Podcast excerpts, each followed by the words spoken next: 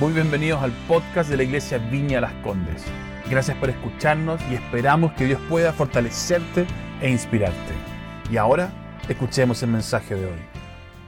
Hola querida iglesia, ¿cómo están? Espero que muy muy bien. Hoy día estoy muy emocionado por compartir la palabra con ustedes. Hoy día quiero compartir respecto del Espíritu Santo.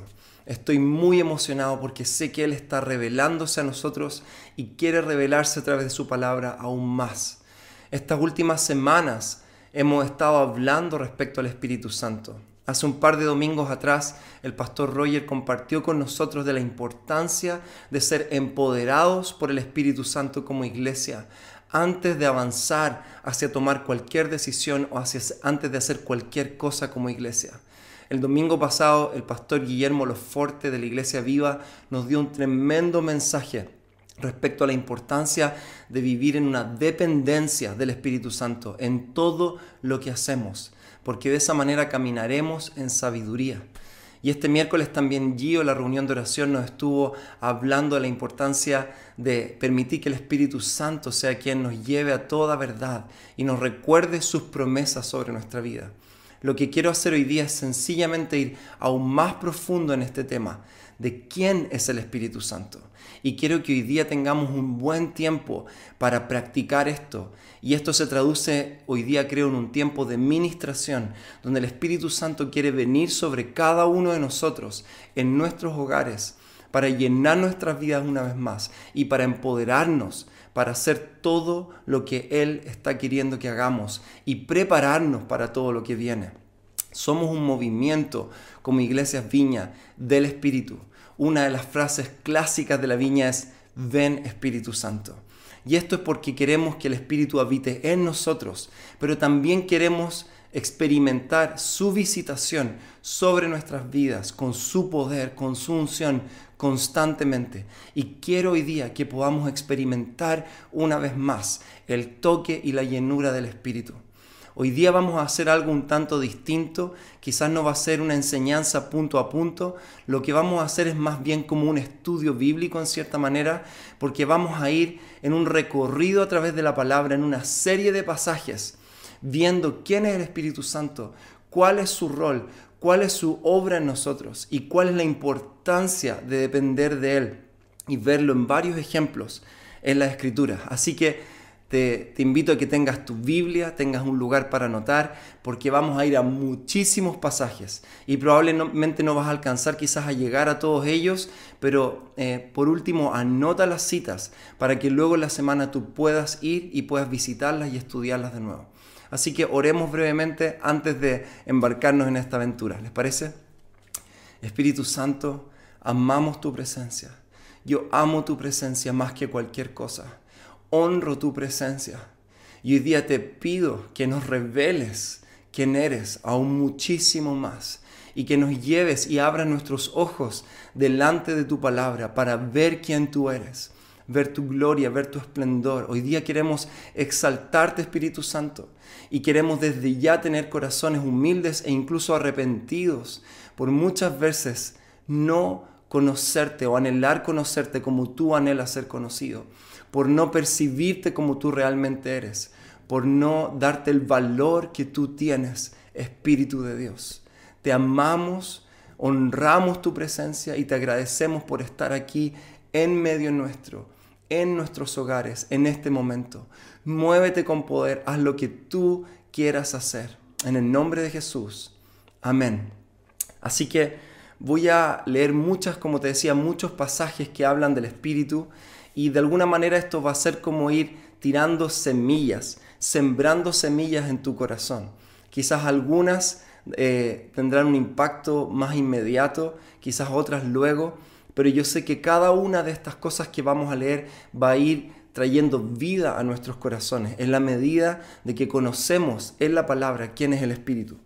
Quisiera comenzar con este pasaje en el libro de los Hechos, capítulo 19, versículo 1 en adelante dice, Mientras Apolos estaba en Corinto, Pablo recorrió las regiones del interior y llegó a Éfeso. Allí encontró a algunos discípulos ¿Recibieron ustedes el Espíritu Santo cuando creyeron? les preguntó. No, ni siquiera hemos oído hablar del Espíritu Santo, respondieron. Entonces, ¿qué bautismo recibieron?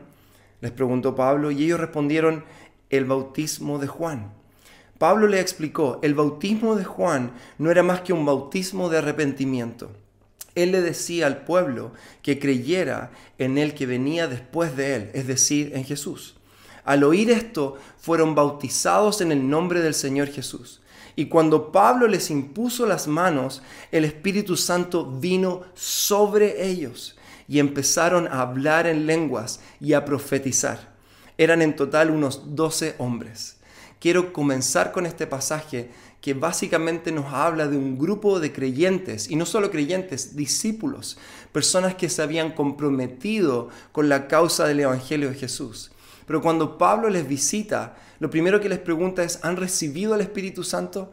Es, básicamente Pablo les está diciendo, es muy bueno que ustedes hayan creído en Jesús y en su mensaje. Pero les está diciendo, sin el Espíritu, en realidad la obra está incompleta, sus vidas están incompletas. Y ellos les dijeron, no, ni siquiera hemos escuchado del Espíritu Santo. Y Pablo, antes de continuar con cualquier cosa o enseñándoles cualquier cosa, les dijo, ok, tenemos que solucionar esto. Tenemos que orar, impartir manos sobre ustedes y ustedes tienen que ser llenos del Espíritu Santo. Y esto es lo que yo sé que Dios quiere hacer con muchos de nosotros hoy día. Sea que tú has experimentado la llenura del Espíritu Santo previamente o no, hoy día el Espíritu Santo quiere venir sobre ti una vez más con poder. Vamos ahora a lo que yo le llamo una pequeña sección respecto a quién es el Espíritu Santo.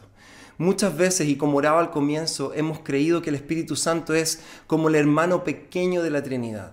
Y seamos honestos, yo creo que, no sé si todos, pero la gran mayoría de nosotros hemos pensado muchas veces, o inconsciente o conscientemente, en la persona del Espíritu Santo como esta persona quizás más pequeñita, de bastante valor, pero sin duda está el Padre grande, omnipotente, está Jesucristo que se hizo hombre, que lo conocemos quizás más a través de los evangelios, y luego está esta tercera persona del Espíritu que sabemos que está en algún lado ahí, pero que no quizás reconocemos en todo su esplendor, en todo su valor. y creo que hoy día Dios quiere revelarnos al Espíritu. La Trinidad ama honrarse uno a los otros y mostrarse y señalarse. El Padre dice, miren a mi Hijo. Y el Hijo dice, miren a mi Espíritu. Ellos están queriendo mostrarse y hoy día oro y mi deseo es que podamos ver al Espíritu Santo como es. No como un hermano pequeño de la Trinidad, sino que como Dios mismo, el Dios de la creación, el Dios eterno Así que vamos a ir a Génesis 1.1.3 y aquí vamos a ver la cualidad del Espíritu Santo en su eternidad. El Espíritu Santo es eterno, es tanto como el Padre y el Hijo eterno, existe desde siempre y existirá para siempre. Y no solo esto, sino que es, es el Dios eterno creador. Dice Génesis 1.1 al 3 dice, Dios en el principio creó los cielos y la tierra. La tierra era un caos total, las tinieblas cubrían el abismo y el Espíritu de Dios se movía sobre la superficie de las aguas. Y dijo Dios, que exista la luz y la luz llegó a existir. Esta semana, escuchando en un entrenamiento, en una charla con Patty Putman, el autor de la Escuela de Reino, nos hablaba de la importancia del Espíritu en la obra creadora de Dios. Era el Espíritu el que recorría la faz de la tierra en medio del caos, donde todo estaba desordenado. Y era el Padre, según su diseño, mirando esto y diciendo, esto no está bien, debemos crearlo, debemos ordenarlo. Pero era el Espíritu el que ya estaba recorriendo la tierra. Luego el Padre tiene el diseño claro de la creación. Y luego dice que Dios habló y dijo que se haga la luz y se hagan todas las cosas. Y esta palabra es el verbo, que es el Hijo. Podemos ver en Juan 1 que Jesús era el verbo y es por él que todas las cosas existen y fueron creadas. Y si te das cuenta, aquí vemos a la Trinidad, la eterna Trinidad, desde el comienzo, siempre siendo, siempre existiendo y ahora creando el Espíritu moviéndose sobre la tierra, el Padre y su diseño y la palabra de Dios que es el Hijo. Todo esto en conjunto dando a luz la vida del universo, creando todas las cosas. Vamos a lo siguiente, el Espíritu Santo es omnipresente. ¿Dónde podemos ver esto? En alguno de, algún pasaje donde podamos ver esto, porque hay bastantes. Salmo 139, 7 al 10. Vemos a David preguntándose, ¿a dónde podría alejarme de tu espíritu? ¿A dónde podría huir de tu presencia? Si subiera al cielo, allí estás tú. Si tendiera mi lecho en el fondo del abismo, también estás allí. Si me elevara sobre las alas del alba o me estableciera a los extremos del mar, aún allí tu mano me guiaría, me sostendría tu mano derecha. El Espíritu Santo es omnipresente. Esto significa que está en todo lado, en todo momento. Él, aunque se mueve por la tierra, no es que está ausente de algún lado. Él está moviéndose, tanto como estaba en Génesis 1, en la creación, moviéndose y, sobre, uh, sobrevolando de alguna manera con su espíritu la tierra así sigue estando. Y David sabe que aunque vaya al norte, al, sur, al este o al oeste, ahí encontrará siempre a su Espíritu Santo. El Espíritu Santo es omnisciente, omnisciente. Esto quiere decir que todo lo conoce, que todo lo sabe. En buen chileno es que nada se le escapa, nada se escapa de su conocimiento. Vamos a 1 Corintios capítulo 2, 10 al 12. Dice lo siguiente. Ahora bien, Dios nos ha revelado esto por medio de su Espíritu, pues el Espíritu lo examina todo, hasta las profundidades de Dios.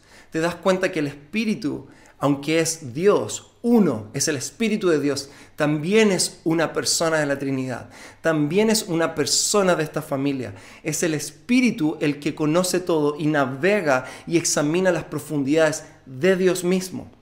Qué misterioso, qué maravilloso. Dice, en efecto, ¿quién conoce los pensamientos del ser humano sino su propio espíritu que está en él? Asimismo, nadie conoce los pensamientos de Dios si no es el espíritu de Dios. Nosotros no hemos recibido el espíritu del mundo, sino el espíritu que procede de Dios, para que entendamos lo que por su gracia Él nos ha concedido. El Espíritu Santo todo lo sabe, todo lo conoce y examina y navega las profundidades del corazón de Dios y también conoce y navega las profundidades de nuestro corazón, de nuestro espíritu. Él de alguna manera es el intermediario entre Dios y los hombres en el sentido de que no, Él conoce nuestras profundidades y conoce las de Dios. Y luego veremos más adelante, por esto es que es tan importante el espíritu en la oración y en la intercesión.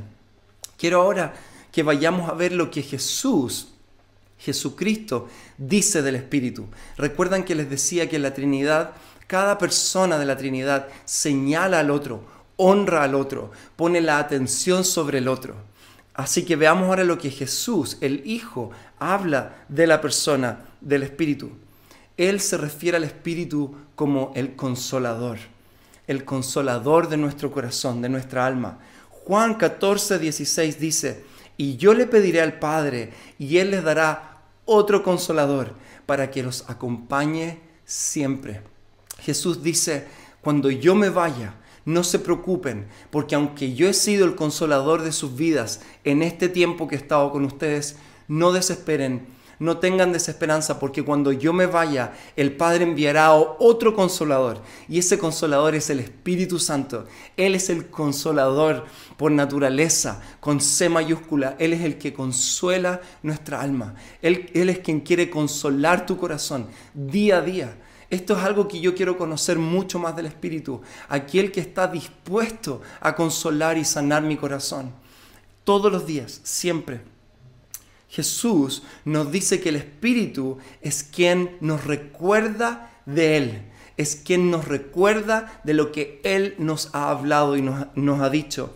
El mismo Evangelio de Juan, capítulo 14, 26 dice, pero el consolador, el Espíritu Santo, a quien el Padre enviará en mi nombre, les enseñará todas las cosas y les hará recordar todo lo que les he dicho. Yo no sé de ti, pero a mí me encanta la palabra y, leo de ella y me alimento de ella, pero a mí muchas veces me es fácil olvidar las palabras de Jesús. No tengo buena memoria, en especial cuando se trata de tratar de memorizar pasajes o cosas así. Pero Jesús está diciendo, yo conozco el límite de sus mentes. Y no solo esto, sino que yo sé que en los momentos claves de su vida, mis palabras que yo he hablado sobre ustedes, ustedes las olvidarán, ustedes no irán a ellas, ustedes no las recordarán fácilmente, no solo a nivel intelectual, sino que en su corazón olvidarán de mis palabras. Pero el consolador, el Espíritu Santo, será el que les recuerde todo lo que yo les he dicho. El Espíritu Santo es aquel que nos dice, hey David, hey Juan, hey Johnny, hey Marjorie, hey quien sea de nosotros que somos sus hijos, su cuerpo, nos dice en este momento, recuerda lo que Jesús dijo, recuerda las palabras de Jesús sobre tu vida. Y el mismo Jesús en Juan 16, 8 nos dice que el Espíritu Santo es el Espíritu de verdad, de toda verdad. Él nos lleva a toda verdad. Guillermo, el Guille habló de esto el domingo. Él es el que nos lleva a la verdad. Jesús dijo, y cuando Él, refiriéndose al Espíritu Santo, venga, convencerá al mundo de su error en cuanto al pecado, a la justicia y al juicio. ¿Quién es el que convence al hombre y a la mujer de su pecado? ¿Quién es el que convence al mundo de la necesidad de Dios? No somos tú y yo. Nosotros somos compañeros y colaboradores del Espíritu Santo en esto, pero quien convence a las personas de su necesidad de Dios y quien nos convence a nosotros como sus hijos de la necesidad de Dios, de la necesidad de vivir en humildad, en dependencia de Él, no es alguien con sus palabras elocuentes, no es un mensaje por muy fuerte que sea y muy claro que parezca, es el Espíritu Santo el que los convencerá de toda verdad. ¿Quién es la verdad? Jesús es la verdad. Es el Espíritu el que nos lleva a Jesús, sus palabras y nos lleva al convencimiento de que Él y todo lo que Él ha dicho es la verdad. Ahora quisiera que vayamos a nuestra, nuestra realidad hoy. El Espíritu Santo, y le he puesto esta, esta parte, el Espíritu es el que vive en nosotros. Él es el que Jesús ha dejado como un consolador, como aquel que nos recuerda de Él, como aquel que nos guía a toda verdad, pero ahora no como alguien externo a nosotros, sino que como alguien que vive y mora en nosotros. Romanos 8:11, Pablo dice, y si el espíritu de aquel que levantó a Jesús de entre los muertos vive en ustedes, paréntesis, es el poder del Espíritu Santo el que levantó a Jesús de los muertos.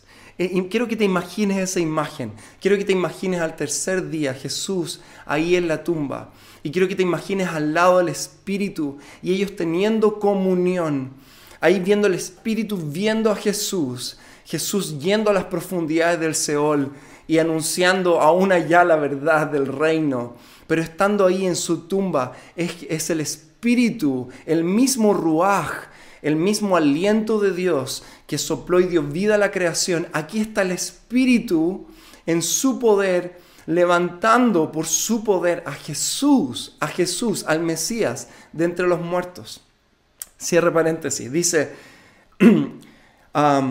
Él vive en ustedes, dice Pablo, el mismo Espíritu que levantó a Jesús vive en ustedes, el mismo que, que levantó a Cristo de entre los muertos también dará vida a sus cuerpos mortales por medio de su espíritu que vive en ustedes. Pablo no puede ser más enfático en esta idea.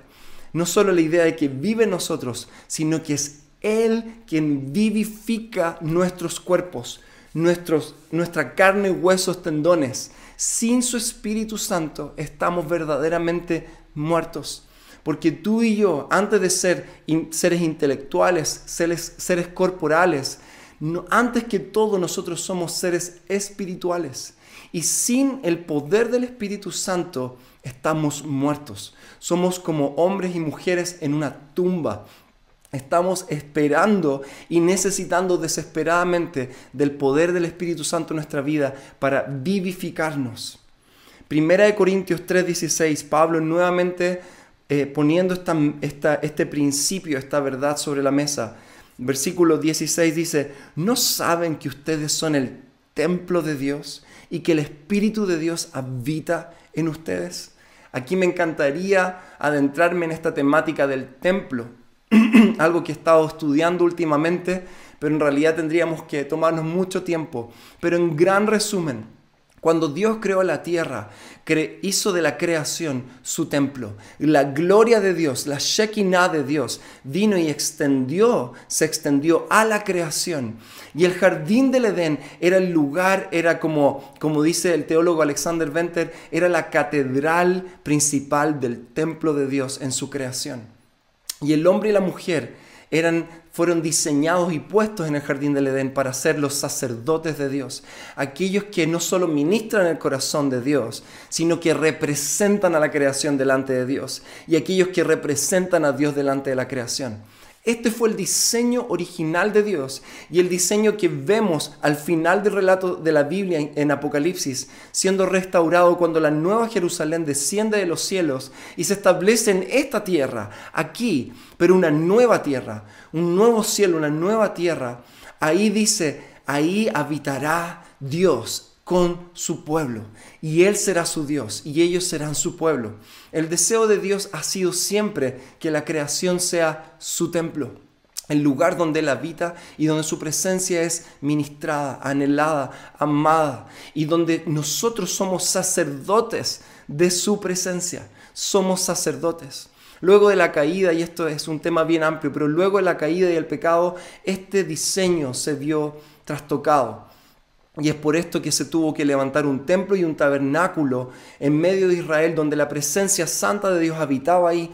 Y la única manera de acceder a esa, presencia era a través de una serie de sacrificios animales y a través de la administración de un sacerdote, de un sumo sacerdote que podía hacer este trabajo de representar a Dios, a los hombres delante de Dios, tan solo una vez al año.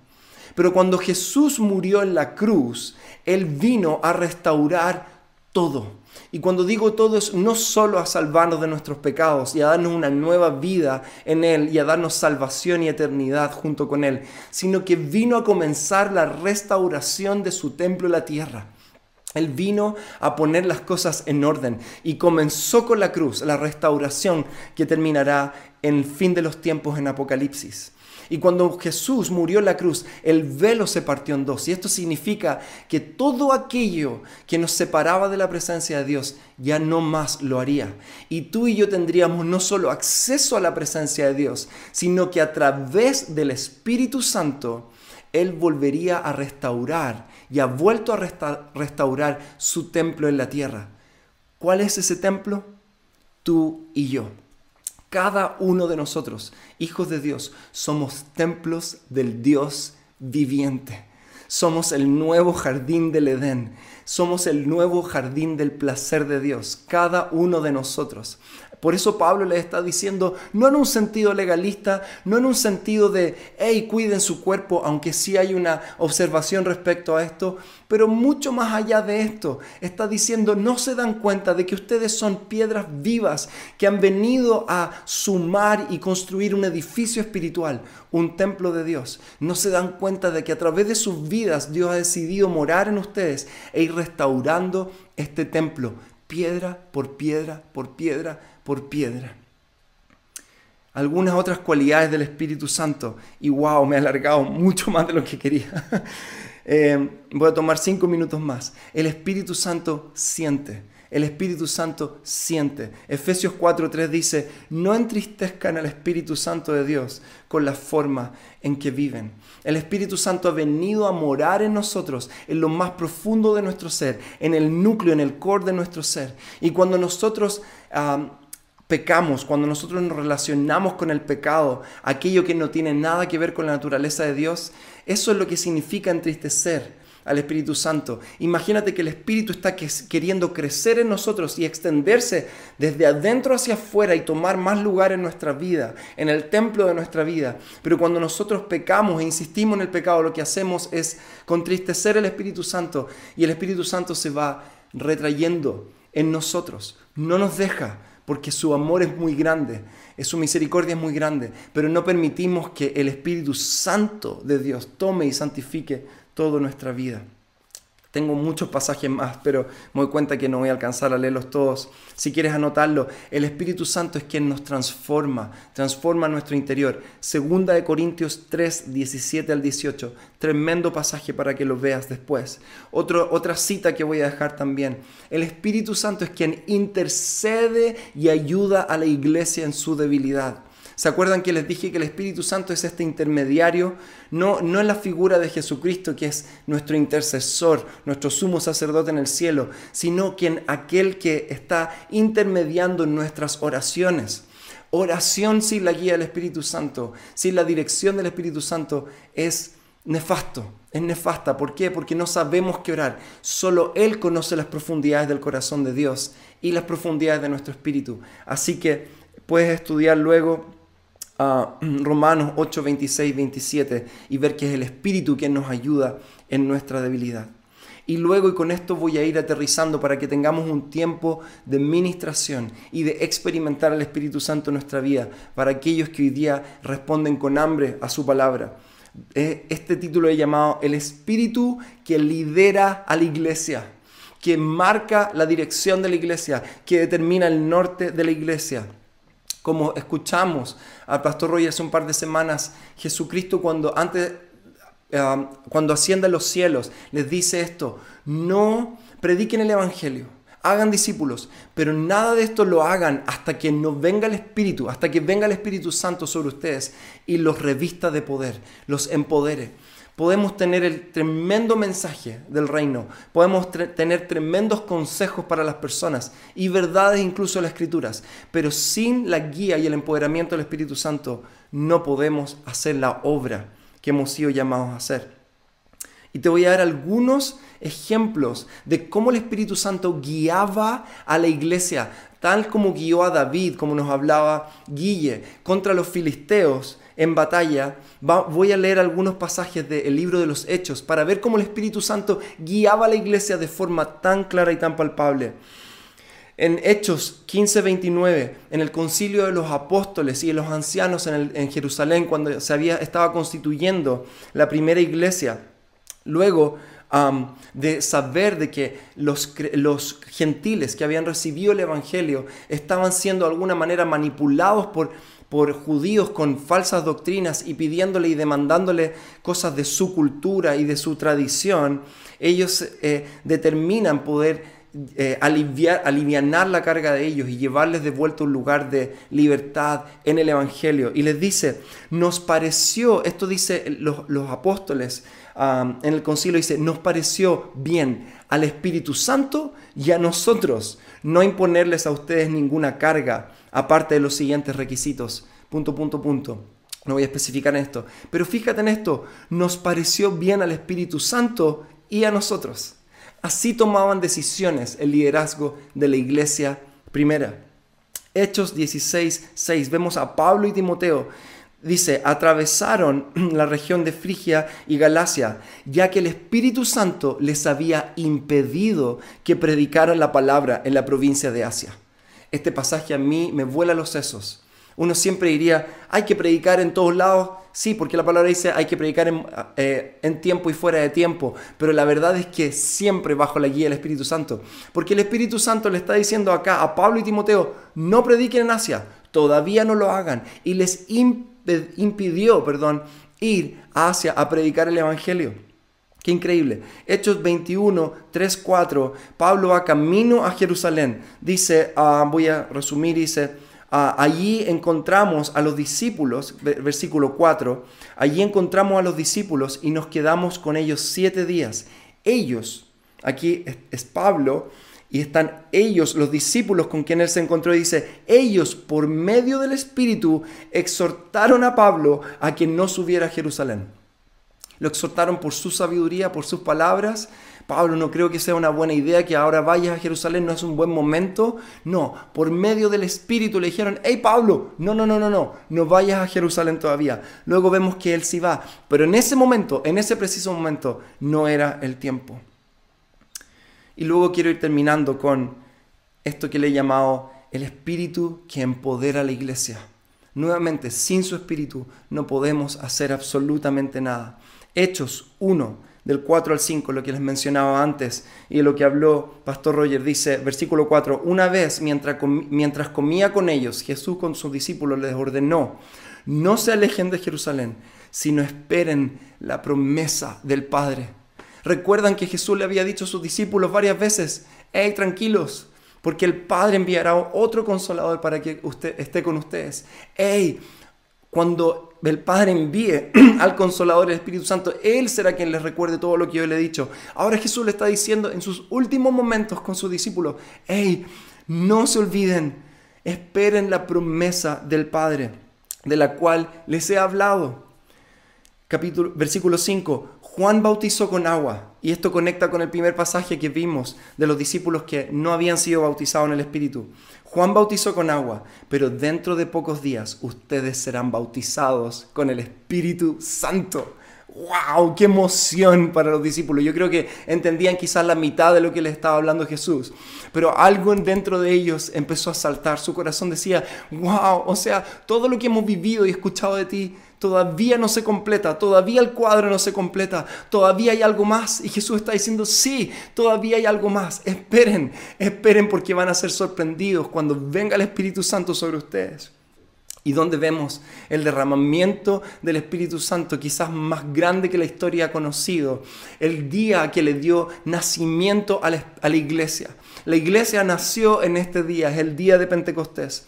Dice Hechos 2, 1 al 4. Cuando llegó el día de Pentecostés, estaban todos juntos en el mismo lugar. De, de, repente vino del cielo un ruido como el de una violenta ráfaga de viento y llenó toda la casa donde estaban reunidos. Se les aparecieron entonces unas lenguas como de fuego, perdón, que se repartieron y se posaron sobre cada uno de ellos. Todos fueron llenos del Espíritu Santo y comenzaron a hablar en diferentes lenguas según el Espíritu les concedía expresarse. El Espíritu Santo ya está sobre nosotros, sobre cada uno de los que está escuchando este mensaje, incluso sobre aquellos que hoy día no le conocen y quizás están viendo esta transmisión y están diciendo, no sé muy bien de qué está hablando, no entiendo muy bien de todo lo que está hablando, no importa, porque el Espíritu no es para aquellos que entienden todo perfecto, es para aquellos sobre el, quienes el Padre ha puesto su mirada. El Espíritu es la marca de que el Padre está mirándote, es que el Padre está haciendo algo en tu vida, es que el cielo está invadiendo tu vida. El Espíritu Santo es la invasión del cielo sobre la tierra. Así que yo sé que ahora el Espíritu Santo está sobre cada uno de nosotros. Y quiero que tomemos unos minutos para ser ministrados por Dios, para ser consolados por Dios, para ser abrazados por Dios, para ser empoderados por Dios. Yo no sé cuál de estas semillas ha llegado hoy día a tu corazón y ha remecido la tierra de tu corazón. Quizás el entender de que, de que el Espíritu está en todo momento Quizás entender que el Espíritu Santo está en todo lugar y que nunca vas a poder escaparte de él aunque quieras, como David. O quizás entender que el Espíritu Santo habita en ti y ha hecho de tu vida su templo. O quizás entender de que has querido extender el reino, pero que sin su poder no lo puedes hacer. O quizás simplemente hoy día te das cuenta de que estás agotado, cansado, en medio de esta pandemia, en medio de todo esto que estamos viviendo estás agotado de pena, de, la pena de ver todo lo que está ocurriendo. Y el Espíritu Santo sabe y conoce tu corazón y quiere ministrar tu corazón y quiere venir sobre ti hoy día. Así que ahora quiero invitarte a que hagamos algo práctico, como si tú y yo estuviéramos ahora en el mismo lugar, estuviéramos reunidos. Vamos a tener ahora adoración de fondo para sencillamente no manipular el ambiente sino que llevarnos a un lugar de concentración y de enfoque en Dios. Quiero invitarte que ahora te desconectes de mi cara, te desconectes por un momento de esto, de, lo que estás viendo y sencillamente cierres tus ojos como una manera de poner toda tu atención en el Espíritu. Puedas extender tus manos si tú quieres como una muestra de humildad y de espera, de espera. Yo lo necesito. Yo te necesito, Espíritu Santo. Yo te anhelo. Espíritu Santo, ven. Espíritu Santo, ven.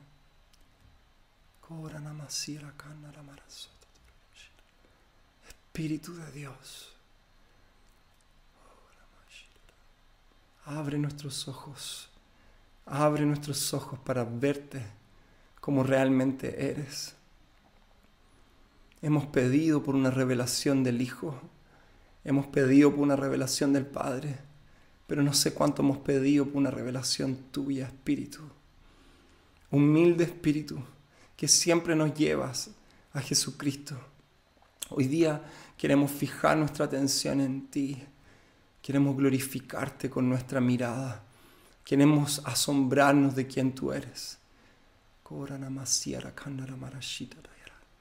Quizás cuando me escuchas diciendo estos sonidos, si es que no sabes lo que las lenguas son, te extrañes, pero una de las señales de que el Espíritu está sobre nosotros es, y es una marca que vemos alrededor de la palabra, es las lenguas, que es un lenguaje, es un idioma que nuestro intelecto no entiende, pero que nuestro espíritu sí.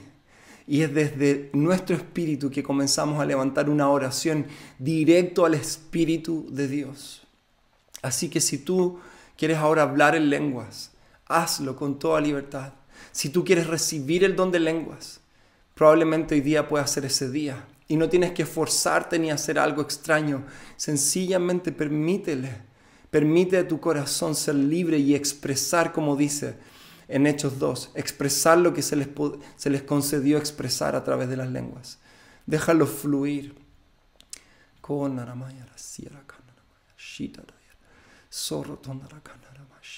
Quizás algunos ahora empiecen a percibir un calor en sus manos o en sus hombros o en su garganta. Y esta es una manifestación, en realidad es una expresión, una señal también del Espíritu sobre nosotros.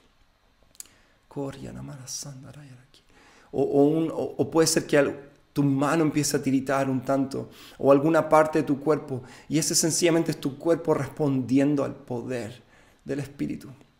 No necesita haber una, una señal física para que el Espíritu Santo esté sobre nosotros o confirme que está sobre nosotros, porque Él también puede ser sencillamente paz, la paz de Dios ah, sobre nuestras vidas.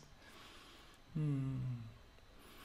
Si tú hoy día necesitas esa paz, el shalom del reino de Dios, recíbelo por medio del Espíritu Santo.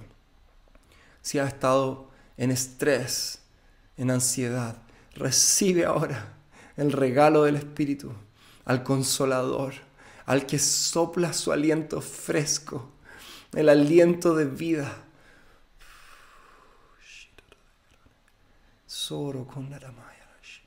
Quizás algunos ahora están recibiendo visiones, visiones claras de lo que está ocurriendo o de alguna situación particular. Y esta es la visión del Espíritu en tu espíritu. Él te está dando visión espiritual, visión espiritual de las cosas. Así que pon tu atención ahí, pon tu atención ahí. Y como el profeta Samuel, dile, he aquí Dios, tu siervo que te escucha. Mm. Escucharte, Espíritu, es el comienzo de profetizar, es el inicio de la profecía. Ven Espíritu Santo ahora. Mm. Mm. Si quieres comenzar a adorarle, adórale y empieza ahora en este fluir del cielo donde recibes de su toque y tú levantas tu canción como una respuesta a Él, en amor, en intimidad. Oh Espíritu Santo, te necesitamos. Te necesito, Señor. Cada día, Señor, soy como un saco roto que pierde, pierde de ti en el camino. Pero también a la vez agradezco esto, agradezco mi debilidad, porque me recuerda de cuánto te necesito. Todos los días necesito que llenes mi copa. Todos los días, Señor, no hay un día que pueda decir que es suficiente, que ya lo he tenido todo. Señor, quiero tu llenura de nuevo. Quiero tu toque de nuevo. Quiero sentirte. Quiero abrazarte. Oh, oh, Señor, ven y ministra y consuela a tu iglesia. Ven, Señor. consuela y ministra a tu iglesia en estos tiempos, para que a través de nosotros el mundo y la tierra sea sanada, Señor. Llena nuestras copas con aceite para vertirlo sobre el mundo, para vertirlo sobre personas que necesitan conocerte, que necesitan de ti. Señor, llénanos de compasión, llénanos de amor. Señor, danos el corazón de Cristo. No solo recuérdanos sus palabras en nuestro intelecto, sino que impregnalas, escríbelas en nuestro corazón. Haznos más como Cristo. Para ser luz y sal en el mundo, Señor. Prepáranos para, los que, para, los que, para lo que viene, Señor. Prepáranos, Señor. Prepáranos, Señor, en tu cuarto de intimidad. Prepáranos, Señor. Báñanos, llénanos, cúbrenos. Y, Señor, yo quiero ahora soplar una bendición sobre las familias, Señor.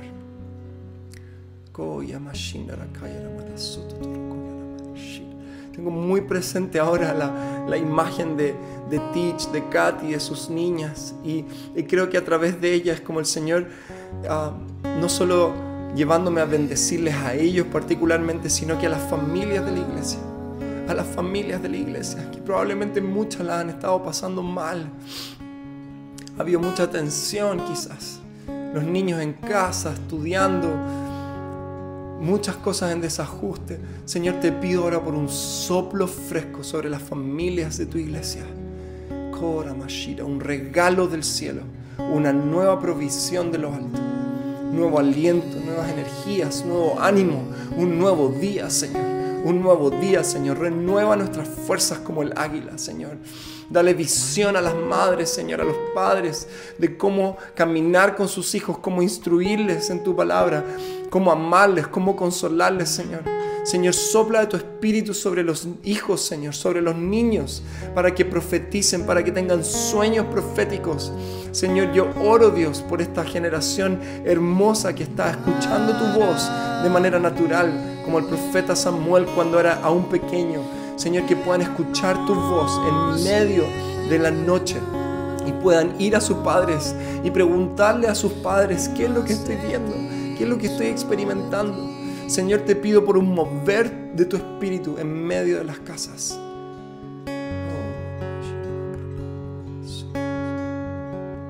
Gracias. No te desconcentres. Vamos a seguir adorando ahora. Vladi nos va a guiar en una última canción de adoración en su espíritu. Porque aún adoración es en el espíritu. Porque Jesús dijo, Dios es espíritu. Y los adoradores que le adoren tienen que hacerlo en verdad y en el espíritu. Señor, te adoramos. Gracias por tu presencia. Y te pido que la semilla de tu palabra, cada una de estas palabras que hemos leído hoy día, no quede como un lindo mensaje o lindas palabras, sino que dé fruto en la vida de cada uno de nosotros, Señor. En el nombre de Jesús. Amén. Gracias nuevamente por haber escuchado. Esperamos que haya sido de gran bendición para tu vida. Si quieres estar al tanto de nuestros mensajes, asegúrate de seguirnos y, por qué no, compartirlo con tus amigos. Para más contenido de la iglesia y cómo conectarte, ve a nuestra aplicación móvil y sitio web iblc.cl. Un gran abrazo y que Dios te bendiga.